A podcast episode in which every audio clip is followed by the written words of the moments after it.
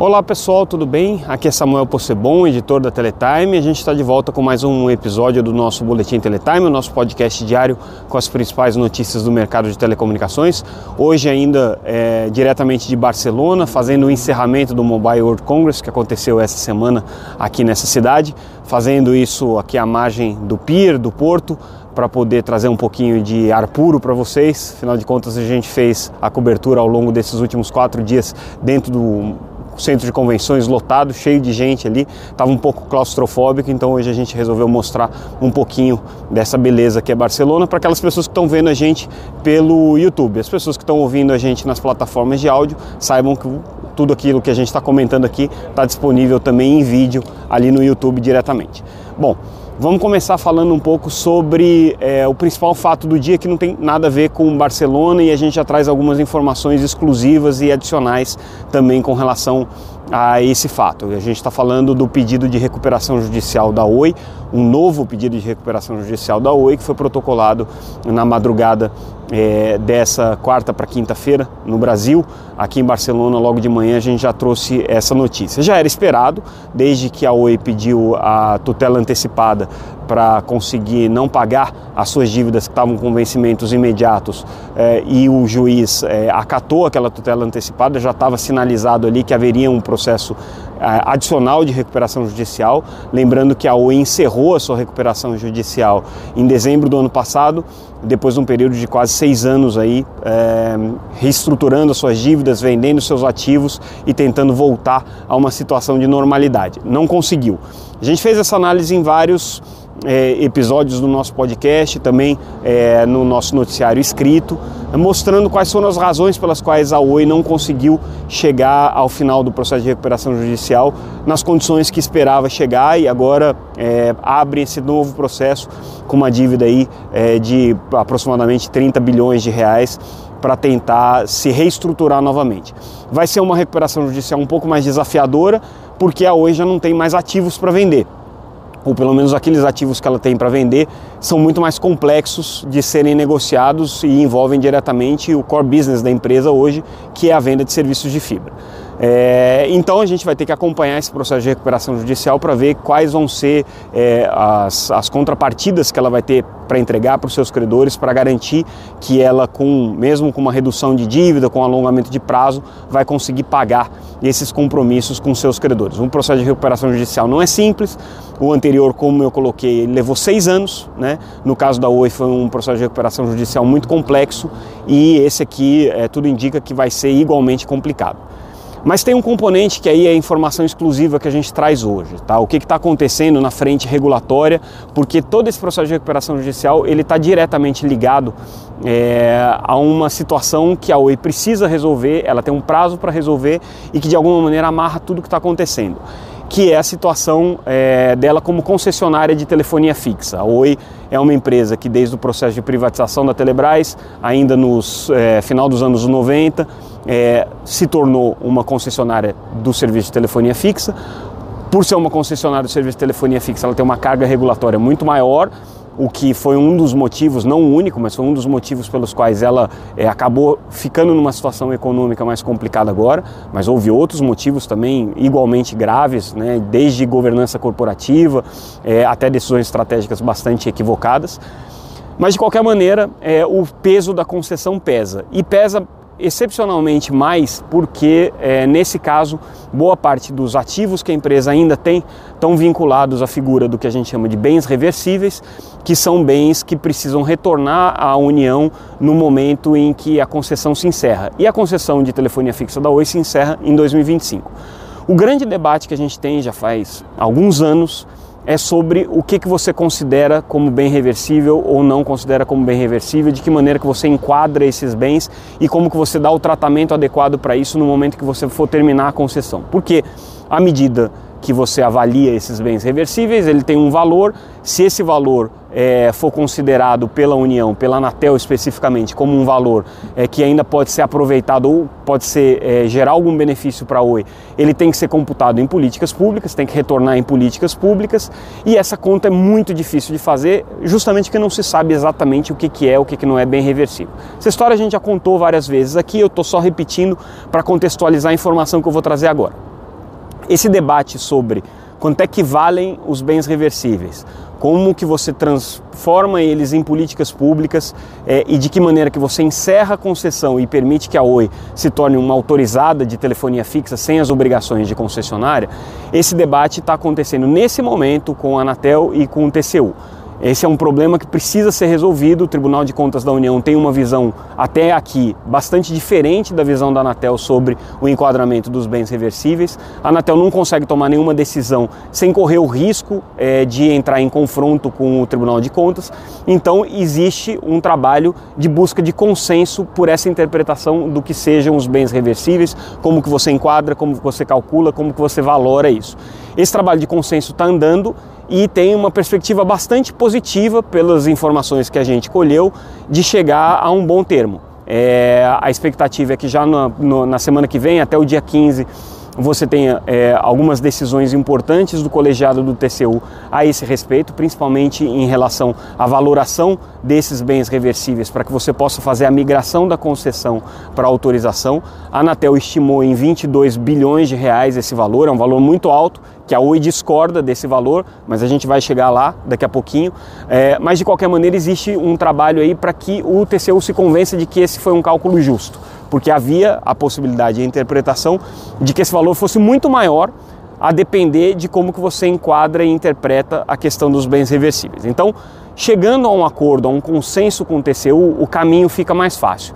E aí tem o outro componente que complica um pouco a história e é onde eu estou querendo chegar com a informação que eu vou trazer, que é a questão da arbitragem que existe colocada pelas concessionárias de telefonia fixa, todas elas estão com um processo de arbitragem contra a Anatel, mas especificamente a Oi também tem é, esse processo de arbitragem colocado. É um, contra... é um processo de arbitragem que está estimado aí, é, em, em, valores bastante elevados, né? é um processo de arbitragem que pode gerar aí, potencialmente é, um, um, um, prejuízo para a União da ordem de 33 bilhões de reais, né, se é, a arbitragem considerar que o pleito das operadoras é justo. Então a União tem essa pressão. De um lado, ela tem uma arbitragem que pode onerá-la em 33 bilhões de reais, de outro lado ela tem é, uma estimativa de que os bens reversíveis possam valer 22 bilhões de reais. Essa é a conta que está colocada com valores de um lado e valores de outro, e aí quem que está certo é, depende da arbitragem e depende da interpretação que a Anatel em conjunto com o TCU vão fazer ali. Pois bem, essa é a situação. É, o que está sendo combinado é, a partir do momento em que o Tribunal de Contas da União endosse a interpretação sobre bens reversíveis que a Anatel tem e que se chegue a um consenso de que os 22 bilhões de reais calculados pela Anatel como valor dos bens reversíveis de todas as concessionárias, isso não é só da Oi, é, seria um valor justo, né? O que a Anatel pretende é chegar a um acordo com as concessionárias para que se retire a arbitragem é, para que se encerre esse processo de arbitragem e você faz uma conta, um encontro de contas. De um lado, a Anatel é, coloca os seus 22 bilhões de reais, do outro as operadoras colocam os seus 33 bilhões de reais.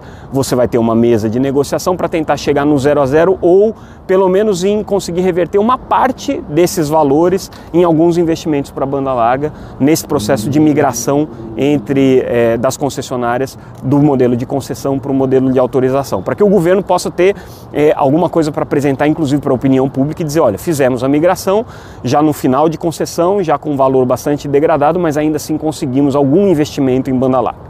Isso aí é o que se quer. Então, em essência, o que se busca é um acordo, um acordão, né, no bom sentido da palavra, né, não no sentido é, não republicano. Então, seria um, um, uma forma de você conseguir chegar a um bom entendimento das duas partes, para que é, se encerre tanto de um lado a arbitragem, do contrário, essa arbitragem vai se alongar até pelo menos é, 2025. A expectativa é que seja uma arbitragem longa. Parecia que ia ser curta, mas não, não vai ser mais curta, pelo menos na análise das pessoas que estão acompanhando esse processo. E de um lado, a Anatel também não cobraria das empresas os 22 bilhões que acha que seria justo para fazer essa migração de um lado de outro. Feito isso, resolve-se o problema da concessão, resolve-se o problema dos bens reversíveis, a Oi está é, tá livre para seguir a sua vida. É, o que tem que acontecer é, nesse, nesse processo agora é uma, um entendimento entre as partes para que se chegue nesse acordo. Do contrário, as concessionárias não vão tirar a arbitragem e aí corre-se o risco é, dessa bomba de 33 bilhões cair no colo da União e pior ainda, a União ainda tem que prestar o serviço de telefonia fixa ao final de 2025 porque é um serviço enquadrado em regime público, o que significa que a União tem que dar continuidade para ele. É, ou se chega a um entendimento, acerta tudo, não tem dor de cabeça para a União e não tem dor de cabeça é, para as concessionárias também. O futuro da Oi, e a gente volta para a questão da recuperação judicial, passa muito por isso, porque a Oi precisa se livrar desse peso dos bens reversíveis para poder negociar o seu futuro. E aí eu exemplifico com algumas situações. Por exemplo, ela já fez a venda é, de algumas torres que são utilizadas inclusive para o serviço de telefonia fixa para a Highline. Isso daí rendeu para ela cerca de um bilhão de reais. A Anatel deu ok na semana passada para essa venda, porém disse que ela não pode tirar esse dinheiro é, do banco enquanto, ou pelo menos transferir esse dinheiro para sua própria conta, né?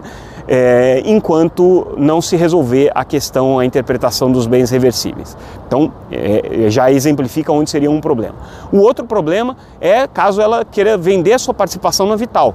No momento, a Vital é a operadora de rede neutra que comprou a infraestrutura de fibra da empresa é, e, no final das contas, é, hoje tem uma, uma operação de rede neutra que é a maior do país, mas que a Oi tem uma participação de 30% ainda.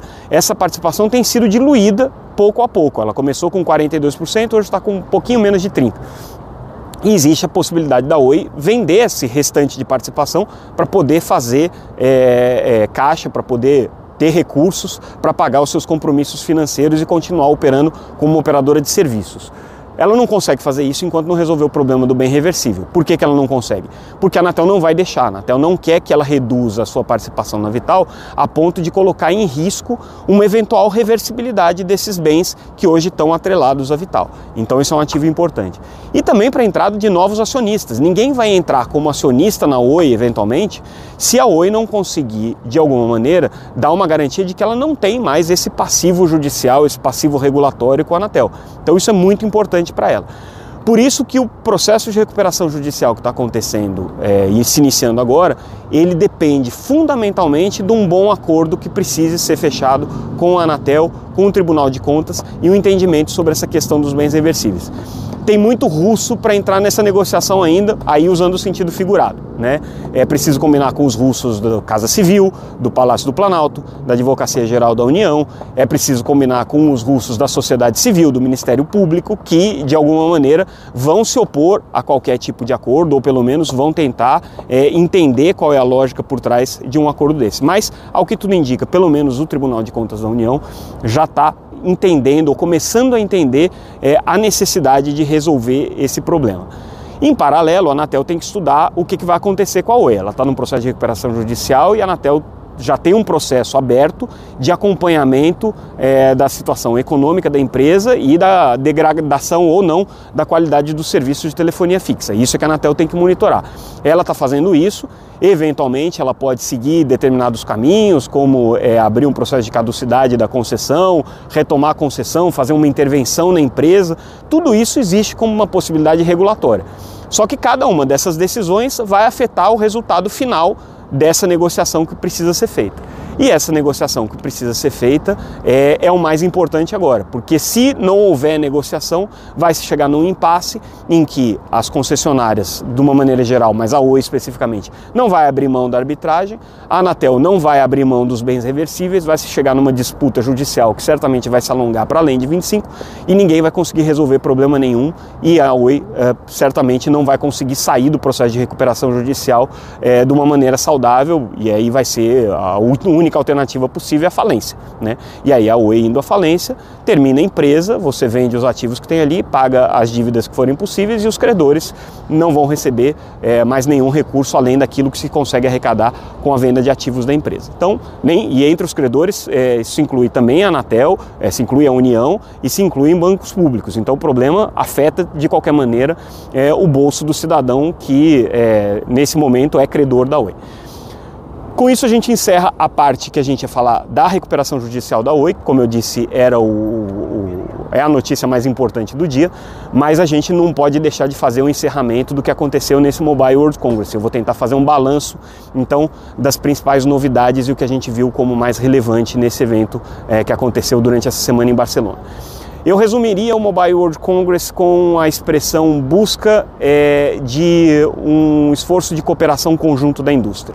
Eu acompanho esse evento, como já coloquei aqui, é, há pelo menos é, 18 anos, 16 edições que eu estive aqui presencialmente, é, e esse foi talvez o, o momento em que eu vi a, a, indústria de telecomunicações mais preocupada em construir um, um esforço conjunto de sobrevivência.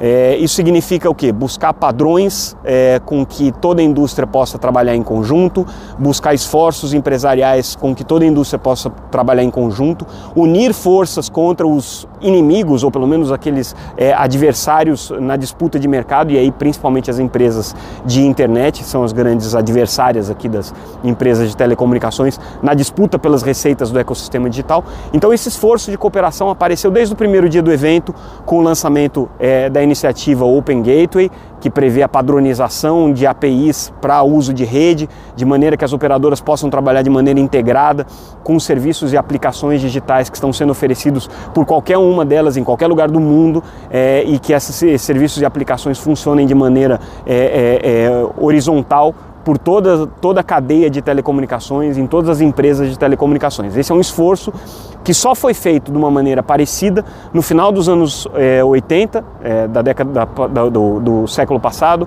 é, quando se criou justamente a iniciativa do GSMA, é, do GSM, né, que era o padrão para telefonia móvel digital, que viria a, a dar as caras ali no, nos anos 90, e aí se criou efetivamente um padrão de telefonia móvel que hoje é, funciona no mundo inteiro. Então esse esforço de cooperação voltou a acontecer, foi muito presente, muito forte nessa edição do Mobile World Congress. Essa foi uma, uma constatação que a gente teve e, e eu registro isso como um fato bastante relevante do evento desse ano mas a gente teve algumas discussões interessantes. Acho que ganhou é, muita, muito peso o debate é, sobre abrir é, novos modelos de negócio. Né? A partir do 5G, as operadoras estão buscando ainda uma forma de rentabilizar o 5G. Aliás, isso foi muito interessante, é que a gente não viu ainda nenhuma killer application do 5G e nenhum modelo de exploração do 5G que pareça ser aquilo que vai salvar a indústria de telecomunicações é, do atoleiro em que ela se encontra. A indústria de telecomunicações não vai acabar, não tem a menor chance disso acontecer, porque ela é base para toda a transformação digital. Mas o que acontece é que ela não consegue sair desse atoleiro de ter que fazer altos investimentos e não conseguir aumentar a sua rentabilidade. E com isso ela não atrai investimentos novos, ela não é uma indústria que gera alta rentabilidade para os seus acionistas e é uma indústria que está sempre patinando no mesmo lugar. As receitas não crescem é, ou crescem marginalmente, os investimentos não aumentam muito também, mas são já em patamares bastante elevados e a, a indústria não consegue encontrar novas formas de rentabilizar esses investimentos. É, busca-se muita solução através da exploração dos mercados é, corporativos, os mercados empresariais, que com o 5G ganham um potencial novo de é, novos serviços, novas aplicações, novas formas é, de, de digitalizar a economia e isso poderia gerar mais valor para a indústria de telecomunicações. Mas ninguém ainda conseguiu fazer isso de uma maneira efetiva, pelo menos no evento desse ano aqui, o que a gente, o que a gente nota é que as operadoras de telecomunicações ainda não tem uma killer application para apresentar para o mercado. Isso ainda não apareceu. Existe uma grande expectativa dos fornecedores nesse sentido, no sentido de que é, o mercado empresarial seja um novo gerador de demanda por 5G, mas também não está acontecendo, tá? Você não vê nenhuma operadora de telecomunicações que possa dizer, não, nós somos um operador de telecomunicações que hoje conseguiu digitalizar toda a economia, toda a cadeia de negócios, todas as empresas. Isso ainda não acontece. Nas, nas empresas asiáticas, a gente viu números um pouco mais relevantes, com alguns milhares aí de empresas já conectadas com 5G. Nas empresas europeias, o que a gente vê ainda é marginal, são, são operações é, com algumas dezenas de casos de uso de 5G é, de maneira efetiva, gerando novas receitas e tudo mais. Então, ainda não se chegou a esse novo modelo. Esse foi um dos pontos aí que a gente é, tem para destacar no evento. Agora, a chiadeira com relação às empresas de internet e a captura que as empresas de internet têm feito dos valores é, e das receitas na economia digital, isso foi uma constante. Já tem acontecido nos últimos anos, já faz mais de 10 anos que a gente ouve é, essa lamentação de que as empresas de internet é, que se beneficiam com o crescimento da banda larga, com os investimentos que estão sendo feitos na infraestrutura de banda larga, não fazem investimentos proporcionais e que só elas ficam com a receita. Isso continua acontecendo aqui, agora já com fatos é, mais concretos na mesa, como uma consulta pública que está acontecendo aqui na União Europeia, é, justamente no sentido de é, tentar encontrar uma maneira de remunerar a rede, mas também ainda sem sinal de acordo. Né? O talvez seja o fato mais interessante é que nessa iniciativa Open Gateway de padronização das APIs e de encontrar formas de trabalhar a rede de maneira conjunta, a gente viu a adesão é, de empresas como o Google na parte de cloud ou da Amazon na parte de cloud também, com a AWS ou na, da Microsoft, com Microsoft Azure, é, participando dessa, dessa, dessa iniciativa. Então é um sinal aí de que talvez as empresas de é, é internet, as empresas digitais, é, estejam se aproximando das empresas de telecomunicações. Mas aí a gente teve uma palestra do Netflix, é, que é o grande vilão das empresas de telecomunicações, o grande gerador de tráfego, e o CEO, o co-CEO é, da Netflix, colocou de uma maneira bastante clara. O Craig Peters, que é, o, que é o, o executivo que participou do evento aqui, disse que não vai pagar essa conta, que isso não tem cabimento, que eles investem 60, investiram nos últimos cinco anos 60 bilhões de dólares é, em produção de conteúdo e não estão cobrando as empresas de telecomunicações por uma participação nesses investimentos em conteúdo, que eles investem em infraestrutura, só que na infraestrutura de data centers, na infraestrutura de CDNs, na infraestrutura de cloud para dar suporte a esse conteúdo e que eles também estão gerando valor para a economia digital, que isso beneficia as empresas de telecomunicações. Então, é, a briga continua colocada e não tem nem sinal de que ela vai acabar sem uma intervenção regulatória. É, a gente sabe que, no ponto de vista do Brasil, as, a delegação brasileira que veio aqui, que tinha uma grande quantidade de parlamentares, é, mais de 15 parlamentares participando dessa delegação, mais de 60 pessoas envolvidas, essa pauta da cobrança é, pelo uso das redes é, e esse pagamento dessa taxa pelas empresas de internet foi colocado em vários momentos. A gente viu até o senador Jorge ex-senador Jorge Viana, hoje presidente da Apex, endossando esse, esse argumento. Ele não apita nada nisso, não é ele que decide essa política pública, mas é um político influente dentro do governo. E o fato dele ter dito que é, achava justo que se cobrasse isso pode ter algum peso, né? mas é uma discussão bem mais ampla, bem mais complexa e, claro, não é a Apex que vai decidir esse assunto. O fato do Jorge Viana ter dito isso não, não muda nada, né? é um trabalho de regulamentação que precisa ser feito é, pela Anatel, é um trabalho de mudança da legislação que passa pelo Congresso, então é, não tem nenhum efeito prático, mas esse ponto foi é, enfatizado em vários momentos aqui nas reuniões que aconteceram é, em, em, Barcelona entre a delegação brasileira é, e as empresas de telecomunicações e é, esses é, parlamentares que vieram participar do evento. É, do ponto de vista europeu, o que a gente viu foram as operadoras europeias é, se queixando muito da dificuldade que elas têm de vencer a crise econômica que a Europa vem atravessando, com alta inflação, é, com é, é índices de desemprego um pouco mais preocupantes, com dificuldades da população de é, pagar é, pelos serviços, e isso tem obviamente afetado aí os, os, indicadores financeiros das principais operadoras de telecomunicações aqui que estão muito preocupadas. Mas esse é um caso europeu que inclusive o Brasil foi citado como um bom exemplo né, pelo presidente da, do grupo TIM, né, o Pietro Labriola. É, aqui no caso especificamente ele agora está é, é tá comandando o, o, grupo TIM como um todo, mas ele já foi presidente da Operação Brasileira e trouxe a experiência de transformação é, do modelo industrial da TIM no Brasil como um modelo exitoso, enfim, citou como uma coisa relevante. Do ponto de vista de tecnologia, faço dois destaques aqui desse evento. É, eu achei que fosse falar mais de 6G, ainda não está se falando tanto, então eu errei essa previsão também, tá? Eu errei algumas previsões aqui que eu fiz no começo do evento. É, o que eu vi foi muito pouco de 6G, mas já vi bastante coisa de é, 5.5G. Então, uh, o 5G Advanced, que deve chegar daqui a uns 3 ou 4 anos, é, já começa a dar as caras, já com tecnologias concretas sendo anunciadas, é, o, o, esforço de padronização já está praticamente concluído.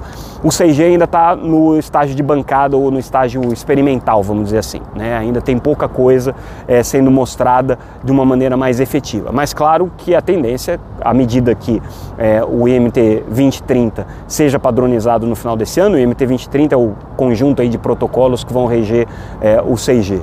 É, ele sendo padronizado no final desse ano, a partir do ano que vem a gente vai ver muita coisa começar a aparecer nessa frente, o que é natural pelo ciclo, né? O 5G já está com um ciclo de 5 é, anos nas primeiras operadoras é, que implantaram aí no final de 2017, 2018. No Brasil um pouco mais recente, que elas começaram em 2022, mas de qualquer maneira a gente deve ver o 6G crescendo.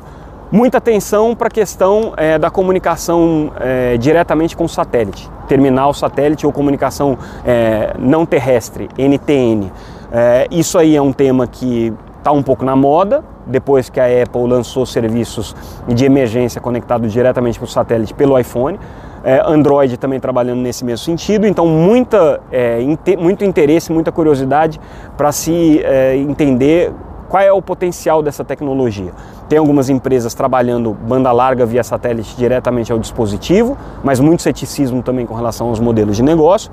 É, e existe é, uma possibilidade um pouco mais concreta de uso dos satélites para aplicações de internet das coisas, mas o satélite definitivamente está na moda.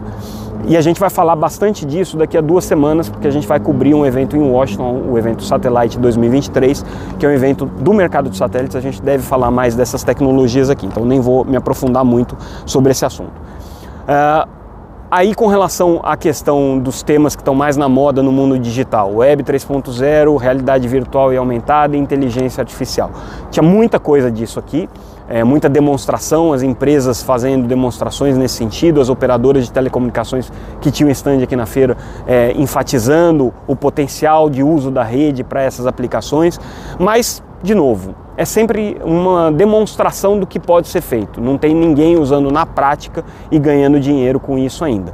É, é um futuro? É o futuro. Vai demandar muito mais investimento em infraestrutura para entregar o futuro do metaverso, para entregar a realidade virtual, realidade aumentada? vai demandar muito investimento. É, todo mundo está convencido de que o caminho é por aí? Aparentemente sim, ninguém é cético com relação ao metaverso, ninguém é cético com relação ao uso de inteligência artificial, todo mundo entende que existe um potencial muito grande, existem oportunidades muito grandes, mas ainda não existem modelos de negócio, casos de negócio efetivamente colocados na mesa. E por fim, a gente finaliza falando um pouco de espectro. É, foi um outro tema bastante importante, relevante aqui no evento, é, porque ele acontece há praticamente é, é, um ano do evento é, da WRC, que é, é a, a, a, Conferência Mundial de Rádio e Comunicação, que acontece em novembro e dezembro em Dubai, e é a conferência mais importante para a definição de quais espectros vão ser alocados para quais serviços.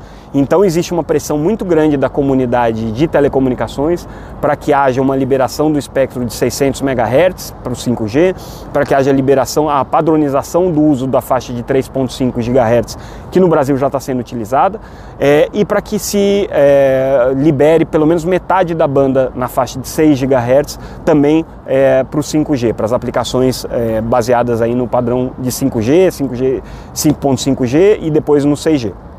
Qual que é o problema especificamente que envolve o Brasil? O Brasil já tomou uma decisão sobre isso. E o Brasil decidiu que a faixa de 6 GHz vai ser destinada a uso não licenciado, ou seja, para as aplicações basicamente de Wi-Fi.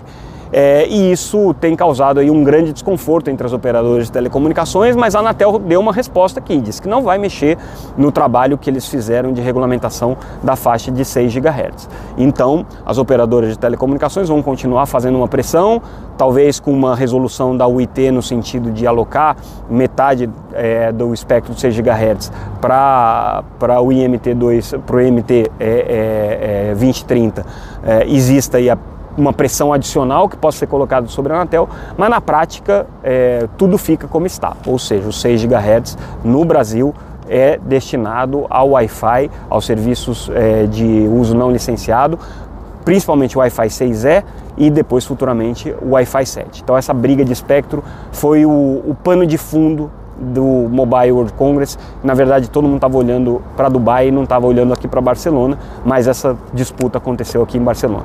E com isso a gente encerra a nossa análise, faz aí o nosso balanço é, hoje um pouco mais longo, porque a gente teve que falar do caso da Oi e também do Mobile World Congress. Ficamos por aqui. Amanhã a gente está no processo de retorno, então não tem podcast nessa sexta-feira, mas aí a partir de segunda-feira a gente retoma a nossa programação normal. Mais uma vez agradeço a audiência de vocês, o retorno das pessoas que têm é, assistido e ouvido esse podcast e que têm manifestado apoio a essa nossa iniciativa quase é, hercúlea aqui de trazer notícias para vocês é, analisadas em tempo real, mas é, fico feliz aí com o resultado, espero que vocês tenham gostado também compartilhem, divulguem. O podcast continua mesmo não estando mais em Barcelona, mesmo com o Mobile World Congress terminado. Então estaremos aí com vocês todos os dias. Obrigado pessoal, obrigado pela atenção. Tudo que a gente comentou aqui está disponível gratuitamente no site e muito mais coisa www.teletime.com.br. Até mais, até a volta. Segunda-feira estamos de volta. Tchau, tchau.